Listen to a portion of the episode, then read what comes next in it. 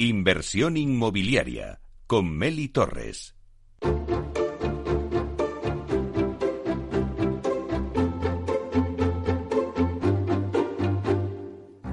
Es el momento del análisis. Hoy en nuestro análisis de mercado vamos a hablar de tasaciones y valoraciones de inmuebles y para ello contamos con Pedro Soria, director comercial de TINSA y con él vamos a analizar el futuro del sector de la valoración. Buenos días, Pedro. Hola, buenos días, Meli. Bueno, Pedro, en este periodo transitorio en el que nos encontramos de, de paralización de las compraventas de viviendas por el COVID, el Banco de España considera que las sociedades de tasación no deberían aplicar el método de comparación y usar un método alternativo cuando yo pues sea posible o apropiado o incluso rehusar el encargo. No sé qué opina Tinsa sobre esto. Bueno, mira, es, cierto que a partir del confinamiento y la limitación de movimientos que se decretaron como consecuencia de, la pandemia del COVID, eh, se ha generado una drástica caída en, todo lo que son las eh, transacciones, las compraventas, ¿no? Incluso retirada por parte de, la oferta, eh, para no quemarla, que hace realmente difícil la localización de testigos, estén actualizados y reflejen de forma veraz eh, la situación actual. Eh, fíjate que el método de comparación por sí mismo pues no, no, puede reflejar fielmente la correspondencia entre el valor eh, tasado, el valor que damos, y la realidad de los precios de las compraventas, porque realmente no hay, o sea, han, disminuido de una forma muy importante. La utilización del método de comparación es un método muy fiable, es un método directo, pero precisa de una cosa fundamental, que es que haya un mercado que sea activo y además transparente, ¿no? Eh, y en ausencia de transacciones, eh, como es la situación actual, eh, no nos permite realmente hacer esa comprobación. Por lo tanto, el uso de métodos alternativos parece una, situación bastante lógica. fíjate que tampoco para nosotros es nada novedoso. O sea, en el sentido de que en la valoración de otro tipo de activos diferentes a lo que sería en la vivienda utilizamos ya de forma habitual métodos indirectos, ¿no? Como puede ser pues el propio actualización o descuento de flujo de caja o como los métodos residuales para, para el uso de o la evaluación de terrenos, ¿no? Por lo tanto, estamos absolutamente de acuerdo en, poder utilizar métodos alternativos en estos momentos que nos permitan eh, realmente poder hacer eh, proyecciones en el tiempo y corregir eh, esta falta de actividad que, se ha dado como consecuencia del estado de alarma. Y Pedro, el Banco de España insiste en que hasta que las transacciones no lleguen a un número suficiente como para poder concluir que el mercado se ha normalizado, existirá un elevado grado de incertidumbre sobre estas valoraciones. ¿Pensáis que es así por lo que me estáis diciendo?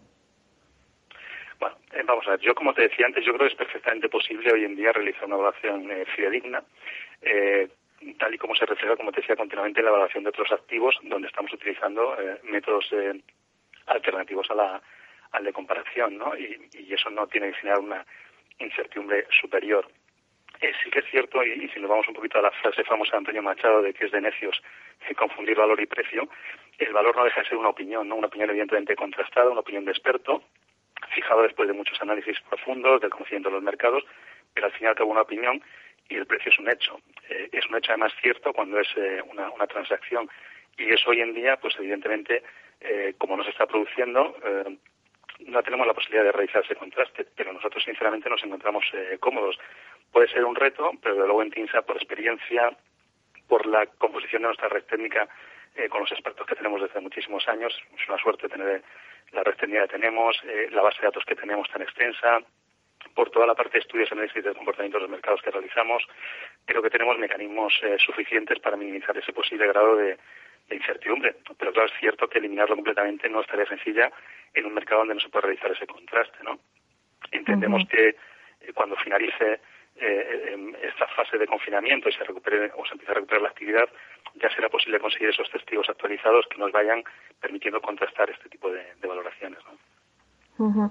Pero no sé si veremos caídas drásticas de la valoración de los inmuebles o no.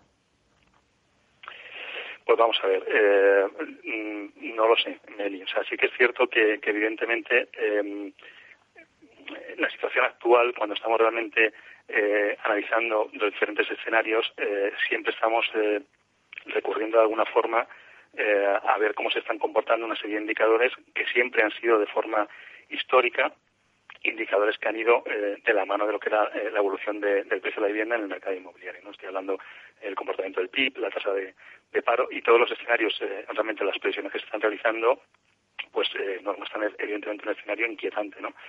Pero ponernos a hacer ahora un poco predicción respecto a cuánto puede ser el ajuste de precios es, es, complicado. O sea, es difícil hacer un análisis. hay muchísimos análisis de mucha gente que se ha pronunciado en cuanto a a cifras, a mí me da cierto respeto el hecho de poder eh, establecer eh, cifras, porque además el comportamiento eh, entiendo va a ser completamente asimétrico en, función de los diferentes mercados. igual que hemos tenido durante estos últimos años diferentes velocidades a nivel geográfico, los famosos mercados asimétricos, yo creo que en, esta nueva realidad que va a producirse va a haber mercados absolutamente asimétricos respecto al comportamiento, por ejemplo, entre la obra nueva y la vivienda usada. Creo que van a ser mercados mm. que van a tener un comportamiento completamente diferente. O sea, creo que la obra nueva va a tener un comportamiento mucho más resiliente a, todo esto y la vivienda usada probablemente tendrá mucha más afección. Eh, no te quiero ni contar eh, activos eh, destinados al alquiler, el famoso ¿no? Yo creo que va a tener realmente mucha menos afectación, ¿no? O la logística. Pero, sin embargo, por el contrario, pues tendremos sectores como el retail o el hotelero que tendrán un impacto superior. Entonces, eh, centrando en la vivienda que me preguntabas, es difícil también el, estimar un porcentaje, porque insisto que habrá que empezar eh, a estar atento a las evoluciones de cada uno de los mercados, estos famosos micromercados ya no solo geográficos, sino a nivel de, las propias tipologías. Y en toda esta situación de, crisis que hemos y que estamos viviendo, eh, ¿cómo vivió una compañía de valoración como TINSA la adaptación a esta nueva situación? ¿Cómo fue el traspaso al teletrabajo del que ahora tanto hablamos? Eh, bueno, pues vamos a ver, lo primero, evidentemente, la, situación eh, fue muy compleja y además, eh, como sucedió muy rápido, pero la verdad es que a partir de, la publicación del estado de alarma, a pesar de que todavía era posible trabajar en las instalaciones de TINSA, nosotros ya la semana anterior a, la publicación del estado de alarma ya habíamos enviado a, a casa gente pues con el mayor factor de riesgo para para trabajar y justo la semana de, decretar el, estado de alarma nosotros estamos trabajando ya en Madrid eh, al 100% todos en, en, casa, ¿no? En, teletrabajo. Y luego durante esa semana siguiente sí que fuimos incorporando a todo el resto del personal de las diferentes delegaciones en, España, dependiendo de las zonas donde estuvieran ubicados, pero hemos quedado todo hecho en, esa semana y estamos hablando de más de, de 300 personas, ¿no? Por lo tanto, al final, eh, una labor ingente, pero sí que es cierto que que bueno, pues que eh, todos los departamentos están haciendo un uso muy intensivo de herramientas digitales hoy en día, todas las que tenemos a, nuestro alcance, de todo lo que son sistemas de comunicación, tanto interna como externa con los clientes, y bueno, dentro de todo el proceso eh, de transformación tecnológica ya consolidado que teníamos en la compañía, la verdad es que nos hemos adaptado en un tiempo récord, ¿no? Eh, es cierto que pues muchas veces no es cómodo en, en, algunas viviendas de nuestros empleados trabajar pues por, por, la superficie en la que están, por eh, que dispongan de niños pequeños y, sea más complicado, pero la verdad es que en, un porcentaje muy elevado pues trabajando sin, ningún tipo de incidencia. Eh, de la misma forma también todo lo que es la parte de la red externa de, los tasadores, ¿no? que desde el primer día han seguido trabajando, no han, cesado la actividad. Eh, es cierto que ha bajado o ha extendido mucho la, la actividad. En muchas ocasiones han realizado visitas externas para algún tipo de informes que requieren o que no requieren el acceso al interior de, los inmuebles, eh, pero realmente, eh, o incluso porque bueno, pues algunos de los clientes que, que, hayan pedido valoraciones eh, con finalidad hipotecaria, que es requisito imprescindible de acceso a la vivienda, lo han pospuesto porque no querían, querían evitar el acceso. ¿no?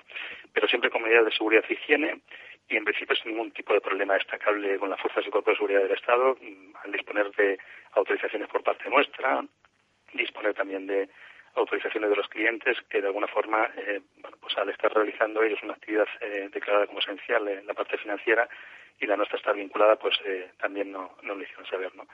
Y luego, pues muy activos en, en, otro tipo de, trabajos, no fuera de lo que es la, evaluación hipotecaria, o sea, por ejemplo, en el Project Monitoring, la parte de monitorización de las obras, pues ha sido de una actividad importante. Fíjate que las obras no se han parado, salvo esa semana o diez días previos a Semana Santa, han estado activas y, bueno, pues eh, ya te digo que la parte inicial eh, complicada, porque cambias completamente de entorno, pero la verdad es que estamos absolutamente adaptados.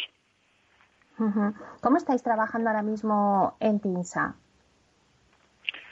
Eh, bueno, como te digo, es absolutamente teletrabajo, eh, directamente siguiendo los procesos habituales y normales con todo lo que es la parte de, de, esas herramientas digitales.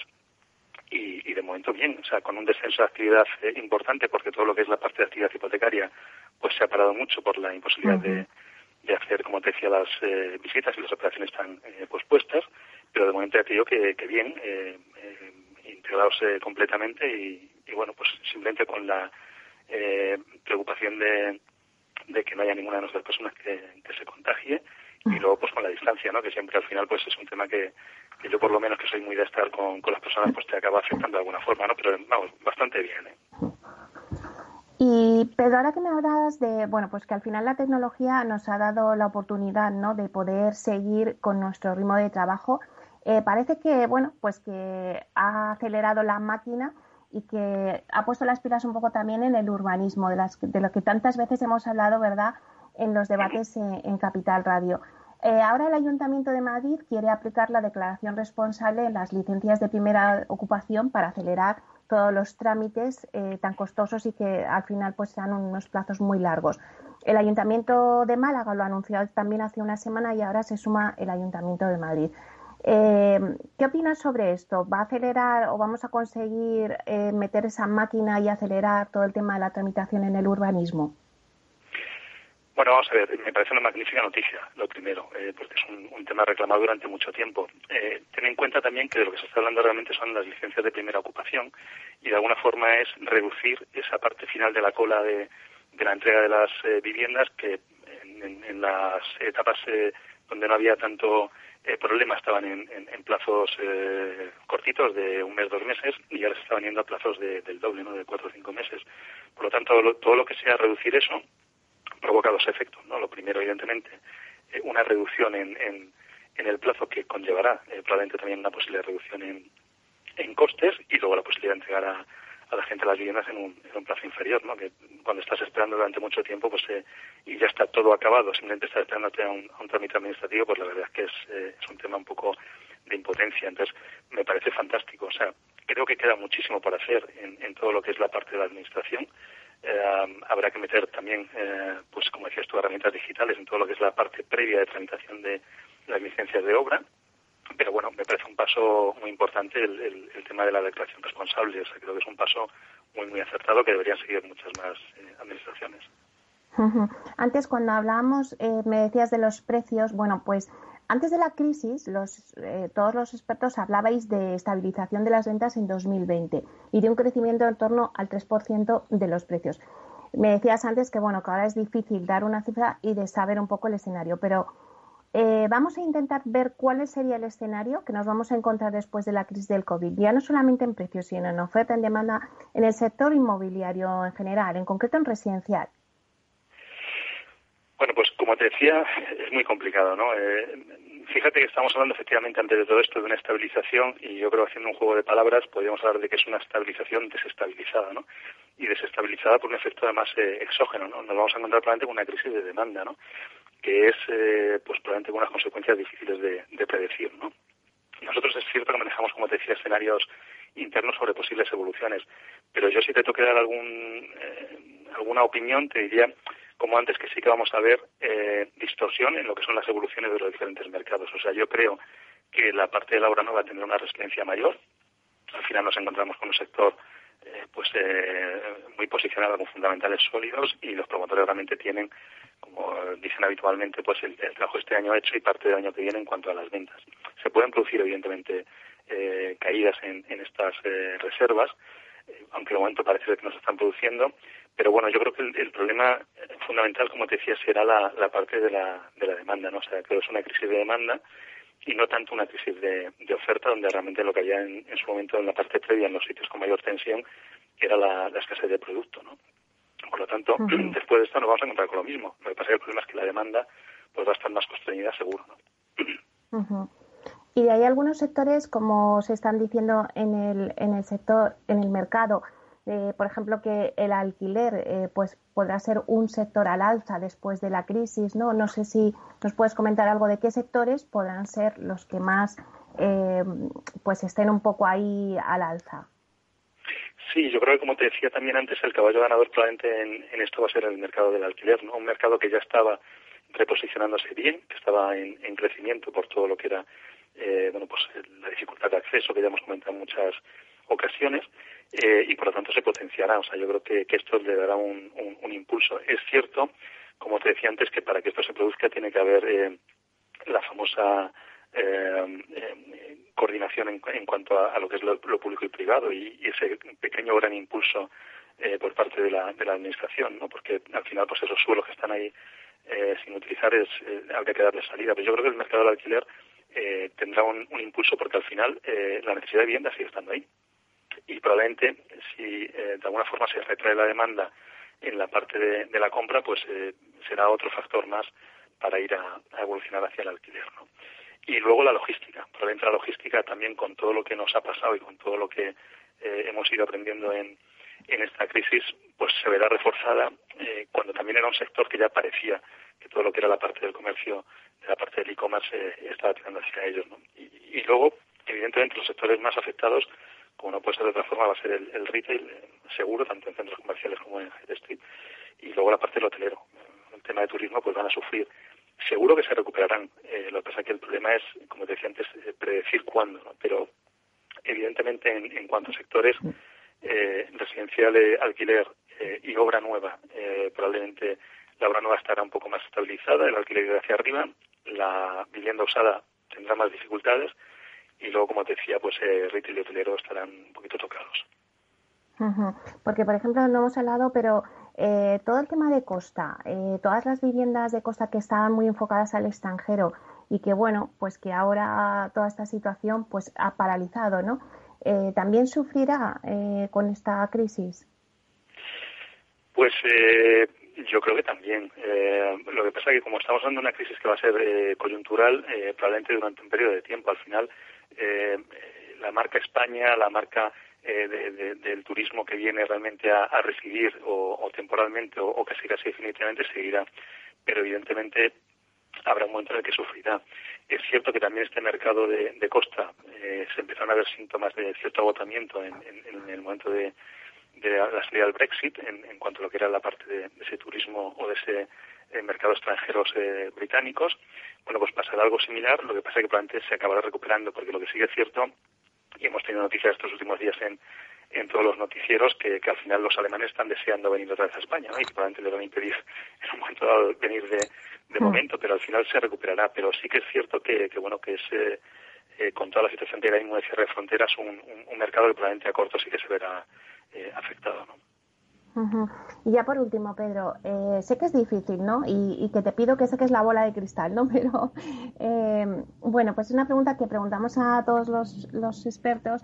¿Para cuándo el sector recuperará la normalidad que vivía antes de la crisis de, del COVID? Meli, eh, te cuento un secreto, ahora que no nos escucha nadie. Imposible saberlo. Pero no se lo digas a nadie. O sea, va, a depender mucho, es, es, es muy difícil, ¿no? Va a depender en primer lugar de cuándo se resuelva la crisis sanitaria, mm, que todavía estamos en, en vías de, resolverlo, pero sobre todo de cuándo se disponga de una vacuna. Y miedo me da eh, el, posible rebrote, si realmente cuando empecemos con el desconfinamiento de una forma más plena, pues se llega a producir.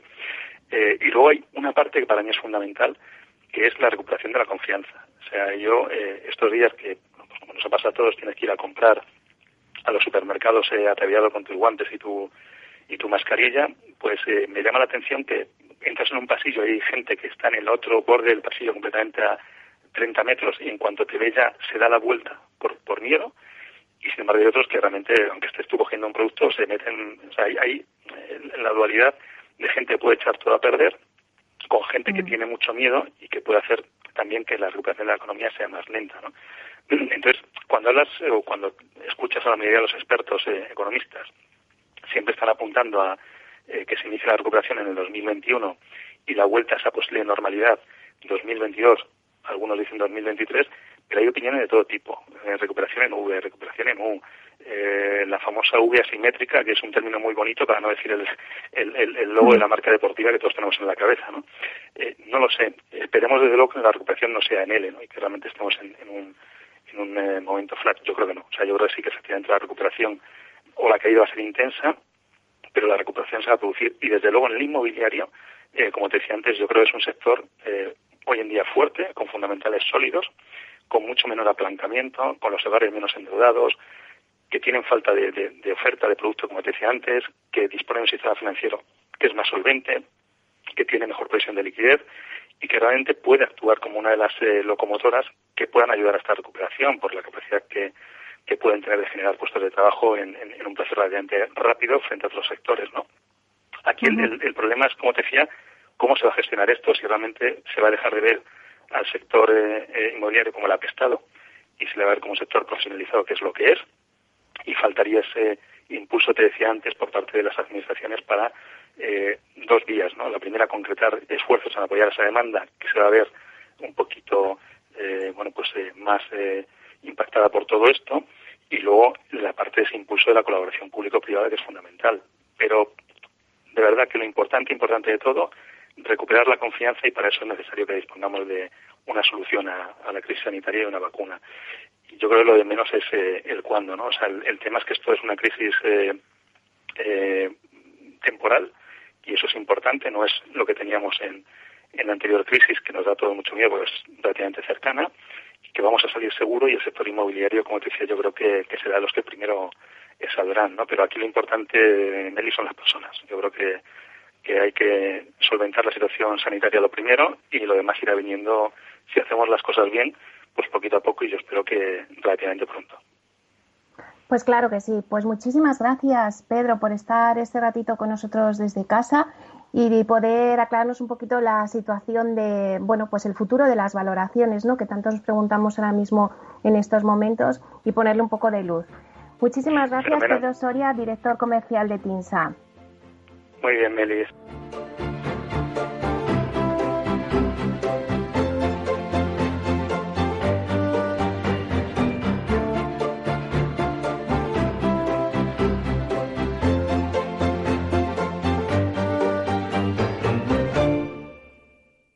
¿Es razonable el precio que piden por esa vivienda que tanto le gusta? ¿Está pensando en vender su casa? Apueste por la tranquilidad de contar con un análisis experto de la situación legal, urbanística y física del inmueble para prevenir riesgos y establecer el valor adecuado. Contacte con el 91 372 7500 o visite tinsa.es. Tinsa, valor de confianza. Esto te estás perdiendo si no escuchas a Luis Vicente Muñoz en Capital, La Bolsa y la Vida no estoy justificando la decisión, no estoy quejándome de aquello, no, estoy asumiendo todo, estoy yendo y encarando la prisión porque considero que es lo que me merezco después de haber incumplido la ley. Pero por supuesto, también soy un hombre libre y puedo emprender de nuevo. No te confundas. Capital, la bolsa y la vida con Luis Vicente Muñoz, el original.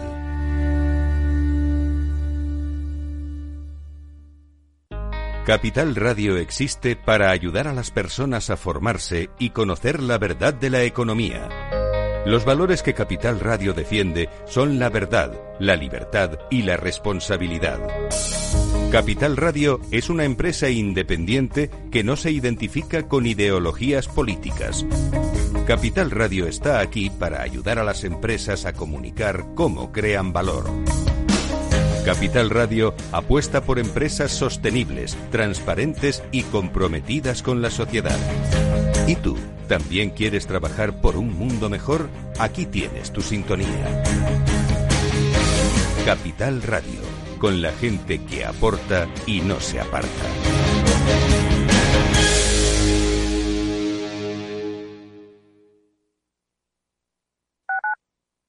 Capital Radio.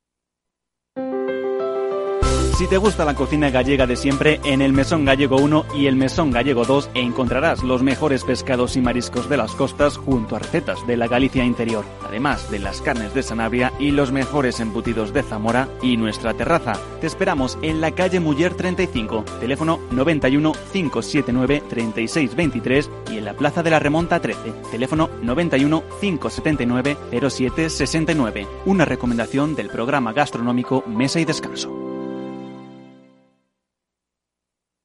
Gráficas Naciones. Más de 50 años de experiencia en el sector de las artes gráficas. Apostamos por la última tecnología tanto en impresión offset como en digital y gran formato. Realizamos todo tipo de impresión. Tarjetas de visita, folletos, libros, vinilos, decoración y montaje de stands. Más información en el 91 629 2145 o en gráficasnaciones.es.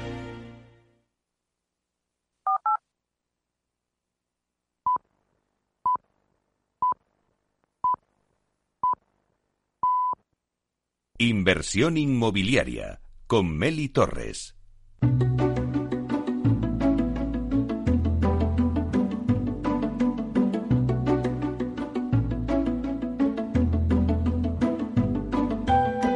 Ahora en nuestra sección La voz del CEO conoceremos a uno de los principales directivos del sector inmobiliario.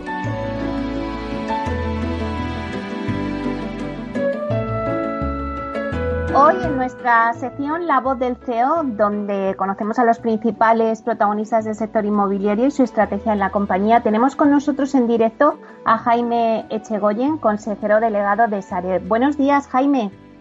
Hola, Meli, buenos días, ¿qué tal? Bueno, pues un placer que estés con nosotros en inversión inmobiliaria desde casa y que hayas hecho un hueco en tu apretada agenda. Muchísimas gracias. Gracias a vosotros. Bueno, Jaime, mira, por poner en situación al oyente, aunque ya todos sabemos que es Sareb, pero todavía hay quien tiene la idea de que Sareb es el banco malo. Eh, bueno, pues decir que Sareb no es un banco, sino una sociedad de gestión de activos, por tanto, pues no tiene ficha bancaria, ni da hipotecas, ni opera como un banco. La misión de Sareb es la venta de los activos procedentes de las entidades que recibieron ayuda pública. En sus siete años de vida ha logrado reducir la cartera en más de 18.000 millones de euros. Eh, Jaime, ¿en qué está trabajando ahora mismo Sareb para el día después cuando salgamos de esta crisis sanitaria? Diría que como todo todo el mundo, en primer lugar, en, ver cómo es esa, esa escalada que debemos de hacer, eh, adaptando pues eh, todo lo que tiene que ver en relación con las personas a lo que es la, los diferentes protocolos de tipo sanitario. En primer lugar, porque es lo más importante para que podamos seguir haciendo el resto de las cosas. Eh, estamos viendo un poco cómo volvemos a la oficina, eh, cómo volvemos a la oficina por tandas o cómo lo vamos a hacer y qué es lo que nos va a rodear en, todo, en todo ese nuevo entorno. Eh, aparte de eso, desde el punto de vista del negocio, nosotros, como bien decía, somos una, sociedad algo especial, con un mandato especial. Eh, nuestro objetivo siempre ha sido y va a, continuar siendo el preservar el valor de nuestros activos. Eh, lo cual pues intentamos realizar a través de diferentes caminos. no solamente la venta, que obviamente en estos momentos pues se ha encontrado pues algo paralizada, como es normal, como consecuencia de, los diferentes de los diferentes legales, sino eh, también a través de lo que es la transformación de nuestros activos financieros en activos inmobiliarios que tienen pues un mayor grado de liquidez. Y aparte de eso, pues, nos dedicamos, como sabéis, a la promoción inmobiliaria. Al mismo tiempo intentamos mejorar nuestra propia eficiencia y la eficiencia de nuestros diferentes proveedores. Y yo creo que tiene una, una parte muy importante que quizá la mayor parte del público pues no, no conoce tanto, es que nosotros eh, tenemos una gran labor de impacto social eh, que intentamos realizar pues en la mejor forma posible de manera creciente. Claro, es a lo que pues... nos estamos dedicando hoy también.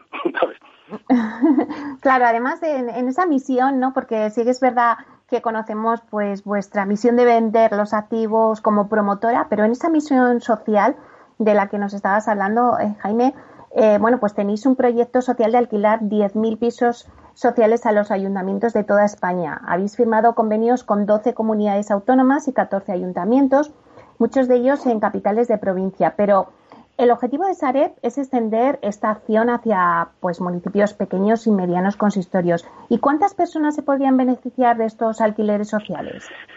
Es difícil calcularlo, pero vamos, de las, hoy en día tenemos como 2.400 viviendas cedidas de, ese programa que dices y esos convenios que hemos ido firmando, empezamos con ello en el año 2013, o sea que es una labor ya eh, antigua, pero que vamos metiéndole pues un poco más de, caña, si me permites, como nos van pasando el tiempo y nuestras propias capacidades aumentan. Calculamos que habrá unas 9.400, 9.500 personas más o menos que hoy en día eh, utilizan o viven en esas 2.400 viviendas. Si eso te lo llevas a 10.000, pues son 7.000 y pico viviendas más, que te da pues para cerca de 30.000, ¿no? Eh, lo cual pues es un montón de, personas que necesitan de, ese tipo de, ayuda. ¿no? Y nosotros lo que hacemos es eh, hablar con aquellos que entendemos que conocen mejor quiénes son esas partes de la población más necesitadas y quiénes son realmente quienes lo merecen, ¿no? que es básicamente los ayuntamientos. Y de ahí es que estemos intentando pues eh, extender nuestra red de contactos. Y en estos momentos, a pesar de, estar todos confinados, pues es maravilloso cómo funciona eh, este tipo de, operativo, donde estamos en conversaciones con 80 ayuntamientos más. Que no sé si uh todos, pero evidentemente son, son 80, que ya son números. Sí, sí, sí. La verdad es que Creo que la ola de solidaridad, Jaime, empresarial durante el COVID va a hacer que muchas empresas, no sé si piensas lo mismo, se replanteen tener estrategias sociales incluidas dentro de sus empresas como un aporte de valor más dentro de, su actividad. Eh, bueno, pues buen ejemplo de ello, pues Are ha congelado el salario de toda la plantilla y su cúpula, pues de renunciar al bonus, ¿no? Por la crisis. La verdad es que, Jaime, pocas empresas hacen esto. Eh, no sé si estás de acuerdo conmigo pues en esta ola social y que se va a replantear ¿no? las, em, las estrategias sociales dentro de las empresas. Yo creo, que claramente, ahí, ya desde hace años se habla pues eh, de esa otra parte de la, de la economía, se habla también de la, de la economía o de, las acciones de impacto, pero yo creo que hay una parte que tiene que ver con lo que es la economía de vida, eh, que es quizá donde nos encontramos eh, ahora en esas, en esas diferentes fases de la, de la sostenibilidad. ¿no? Yo creo que el aprendizaje que se deriva de lo que hemos vivido y estamos viviendo juntos eh, tiene una gran cantidad de cosas que son horribles, ¿no? pero tiene una parte positiva que yo al menos soy optimista y espero que no se olvide. Y una gran parte de ello tiene que ver precisamente con, con la representación de la, de la empresa en el mundo de lo social. Claro, y por eso de ahí vuestra, vuestra iniciativa, ¿no? De congelar el salario. Cuéntanos un poco. Bueno, nosotros creemos que eh, podemos aportar poco porque al final somos una pequeña gotita en el mar, pero creemos que haciendo pues, acciones de carácter social, como las que decíamos antes, de poner a, algunos de nuestros activos a disposición de gente necesitada, y siendo coherentes con lo que es la situación económica de nuestro país y de, una empresa como la nuestra, pues eh, acciones como esa pues nada, no vienen nada más que a ser eh, coherentes, a seguir un poco con lo que entendemos que todo el mundo debería hacer. Y de ahí viene pues eh, nuestra acción, yo creo la, la, acción de renunciar, como tú bien decías, en la, en la parte de, más arriba de la empresa, a lo que es la retribución variable pues del año 2019 y del año 2020, pues es una cosa coherente y que nosotros entendemos que había que hacer. Bueno, volvemos un poquito al, sector. Eh, Jaime, ¿cuándo retomaremos la normalidad en el sector que teníamos antes de comenzar la crisis del COVID? Sé que esto es decirte que saques la bola de cristal, pero vamos a plantearnos un escenario. Sí, Hombre, nosotros eh, nos gustaría, evidentemente, como a todos, que lo antes posible. ¿no? Lo que pasa es que eso, desgraciadamente, pues no es muy realista. Ni todo el mundo habla de si la recuperación es en V, en U, en L, etcétera. Y todo, por lo que uno lee de, la gente que realmente sabe de esto, de macroeconomía y que escriben a nivel internacional y demás, pues todo tiene pinta de que es una especie como de, de V que tiene un brazo más corto que el otro en la, en la parte de la recuperación que se puede parecer algo a lo que es el, signo que se utiliza o el símbolo que se utiliza para la raíz cuadrada, eh, que, es más corto su brazo derecho, que es el de la recuperación. Eh, todo va a depender, en mi modesta opinión, eh, va a depender mucho de lo que tiene que ver con la confianza en general, con aquella fuerza que entre todos y cada uno de nosotros, desde diferentes partes de la, de la economía y de la le vayamos queriendo dar y le vayamos pudiendo dar a las diferentes empresas en las que trabajamos y demás. Eh, es evidente que en un caso como el de Sareb, pues tiene algunas ventajas, como consecuencia que tenemos una misión clara y esa misión, pues como sabes, es una misión que todavía le quedan pues siete años por delante y que por lo tanto pues se ve poco alterada, aunque nos afecta muchísimo la, coyuntura económica, pero al final no nos cambia, no nos cambia el rumbo. Sí es cierto que en esa recuperación, y yo creo que lo hemos vivido en los momentos álgidos, costó tiempo que nos diéramos cuenta y costó tiempo que todos entendiéramos que la subida que nunca fue un subidón, sino que era simplemente una subida de, la parte económica, pues eh, tirando, realmente avanzando, era también de carácter asimétrico, o sea, no era igual en todos sitios de España, no era igual en todos los negocios, no era igual en todas, eh, en todos la tipología de activos, ni siquiera en el mundo eh, inmobiliario. Y eso se va a volver a repetir. En el momento de la bajada, pues ha bajado todo de manera descabellada pero tampoco ha bajado exactamente igual en los diferentes sitios y en la recuperación vuelve a ocurrir exactamente igual. Y yo creo que eso pues, eh, es algo que es importante. Para nosotros es importante que la recuperación de algunas actividades pues, sea rápida, como el tema judicial, eh, porque nos afecta mucho a, lo que te decía antes del proceso de transformación de nuestros activos. Mm. Pero sí creemos que eh, estamos en el, en el, buen camino, o sea, somos conscientes, no ha ocurrido las mismas debilidades que ocurrieron en ocasiones anteriores desde el punto de vista financiero, y ahora pues es un poco cuestión de que todos pues pongamos nuestro nuestro granito de arena y Sareb desde luego pues quiere hacerlo. Vosotros además tenéis eh, como promotora, pues hacéis vivienda de obra nueva, también tenéis eh, activos de segunda mano y sí que todo el mundo en el sector me va diciendo que la recuperación será, pues como me estabas comentando ahora, ¿no? en varias velocidades, ¿no? Por un lado, el comportamiento de la obra nueva y por otro lado, el comportamiento de, eh, bueno, pues de segunda mano o de... Eh, sí que me gustaría que me dijeras, ¿habrá, cómo se va a comportar el mercado en estos dos mercados que te he dicho antes? ¿Habrá bajada de precios o el mercado de la obra nueva se va a mantener y sí que lo sufrirá el mercado de segunda mano? Hombre, yo creo que sufrirá más el mercado de segunda mano porque evidentemente la cantidad de oferta es eh, infinitamente mayor que en el mercado de, nueva construcción, donde hay tan poca oferta que eh, probablemente pues, capee bastante mejor el temporal. Yo creo que bajadas de precios en general habrá en todos los mercados y lo único que pasa es que, como tú bien decías, pues en el mercado de segunda mano eh, será mayor, simplemente porque hay más, eh, más número de, viviendas disponibles. ¿no? Y también luego ahí tienes, tiene la misma importancia que ocurrió en la subida, que pasa con Madrid, que pasa con Barcelona, que pasa con el País Vasco, donde vas a ver pues reducciones mucho más tímidas y recuperaciones pues acto seguido tan pronto como empieza a haber un poco más de, alegría. ¿no?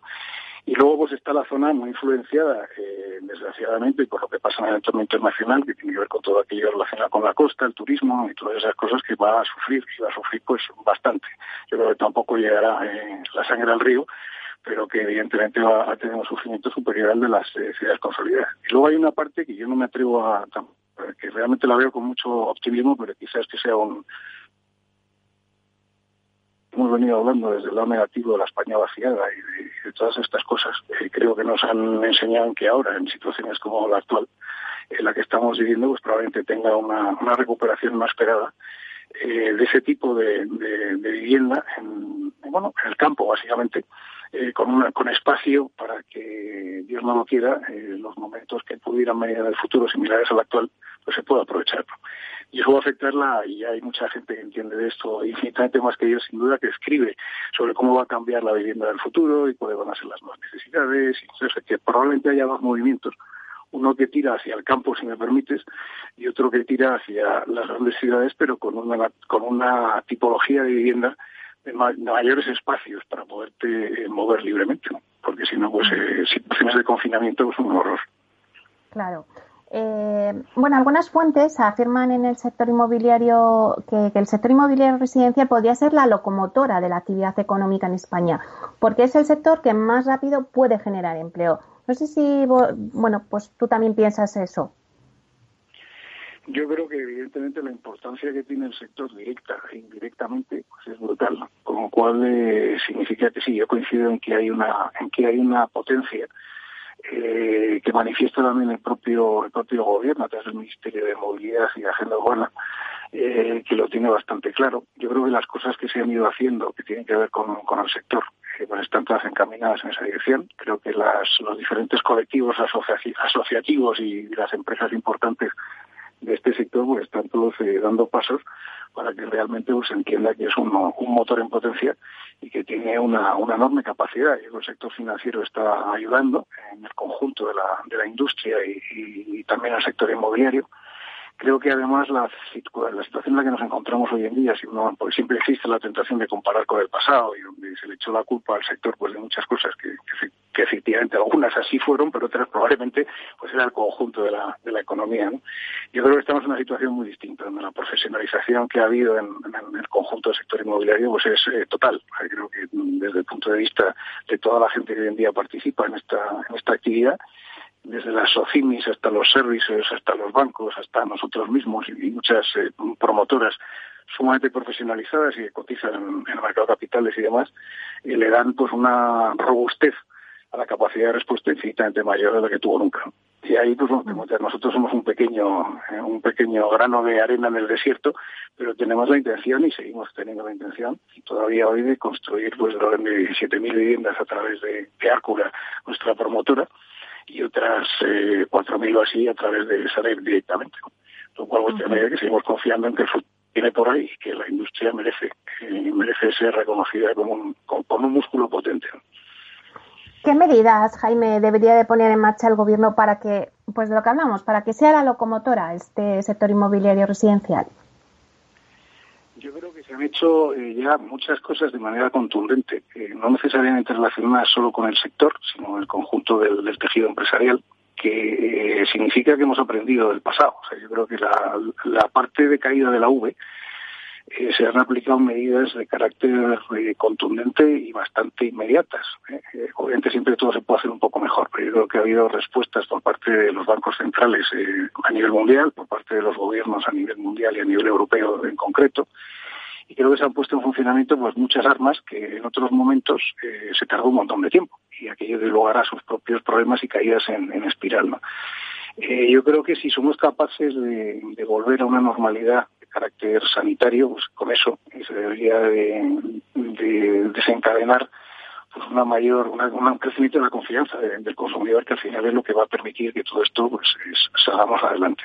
¿Se pueden hacer cosas en camino? Pues hombre, obviamente, yo creo que hay mucha gente que ha escrito sobre cosas de carácter fiscal, que si IVAs reducidos, que si ayudas a la vivienda, eh, que si eh, obviamente desde el punto de vista administrativo pues el dar las licencias a mayor velocidad, eh, etcétera, etcétera, etcétera, que exista la financiación por parte de los bancos y, que no se pierda la confianza de los inversores internacionales, pues es realmente lo que lo que le da sustento a todo ello, ¿no?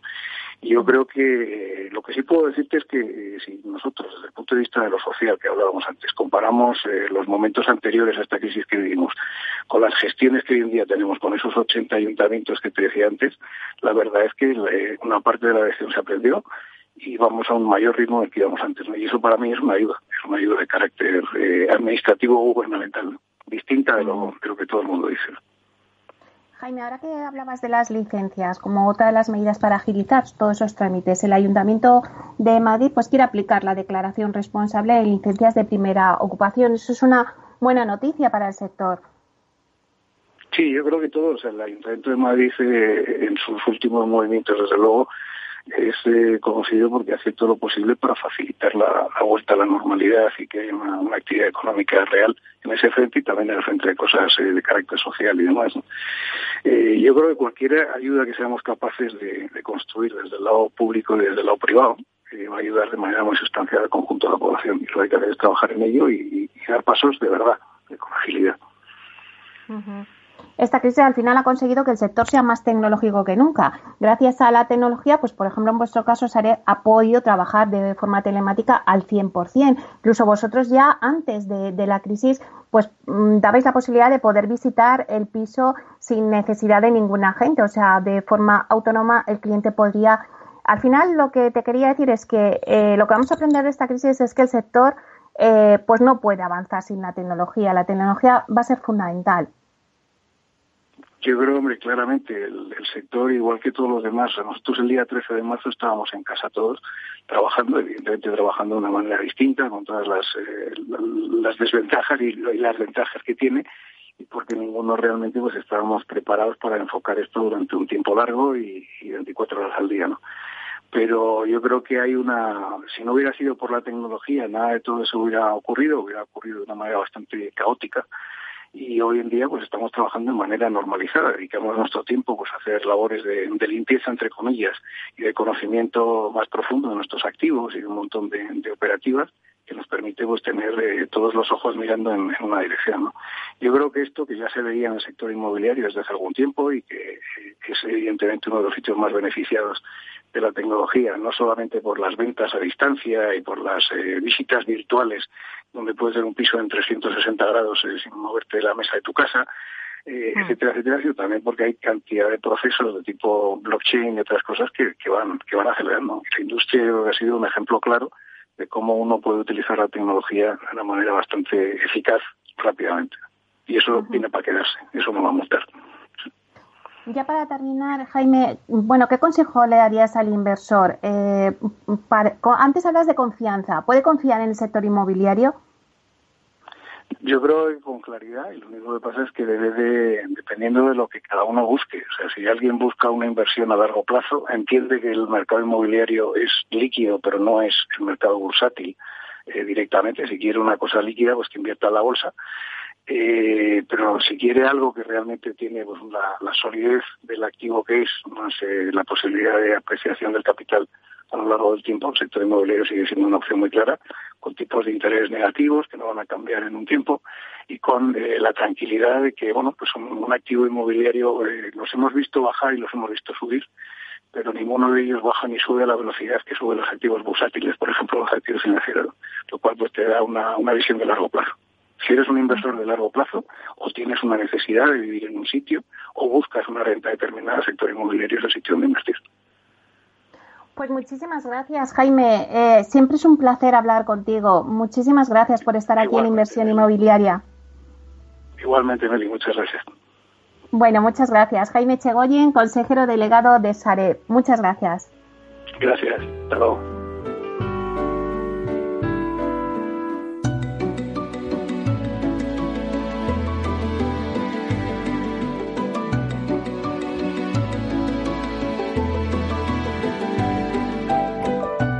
En Inversión Inmobiliaria, La Voz del CEO. Una charla entre amigos para darnos las claves del sector y la evolución empresarial de sus compañías.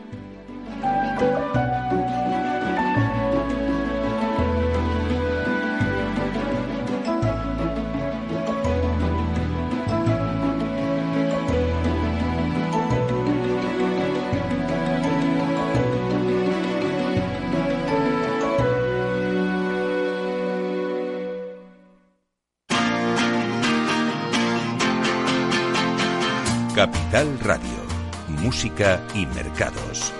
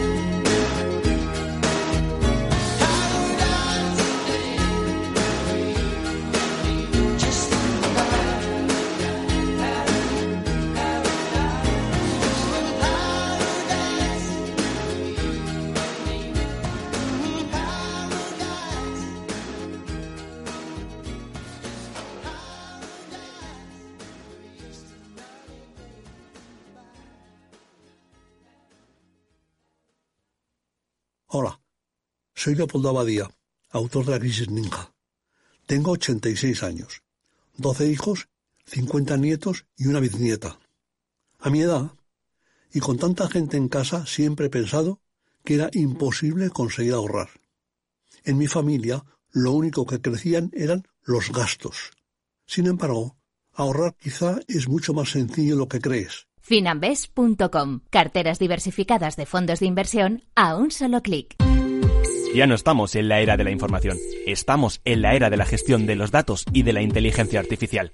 El tratamiento inteligente de estos datos proporciona un valor enorme a las empresas en sus procesos de negocio. En Piper Lab ayudamos a nuestros clientes a tomar decisiones de negocio basadas en datos. Escúchanos todos los lunes a las 10 y media de la mañana en el espacio de Big Data de Capital, la Bolsa y la Vida. Si eres empresario, emprendedor, dueño de un negocio o quieres serlo y buscas un programa donde hablen tu idioma, escucha Negocios de Carne y Hueso 360, de lunes a viernes a las 3 y media de la tarde en Capital Radio, el programa para empresarios y emprendedores hecho por empresarios y emprendedores de éxito, con Mariló Sánchez Fuentes.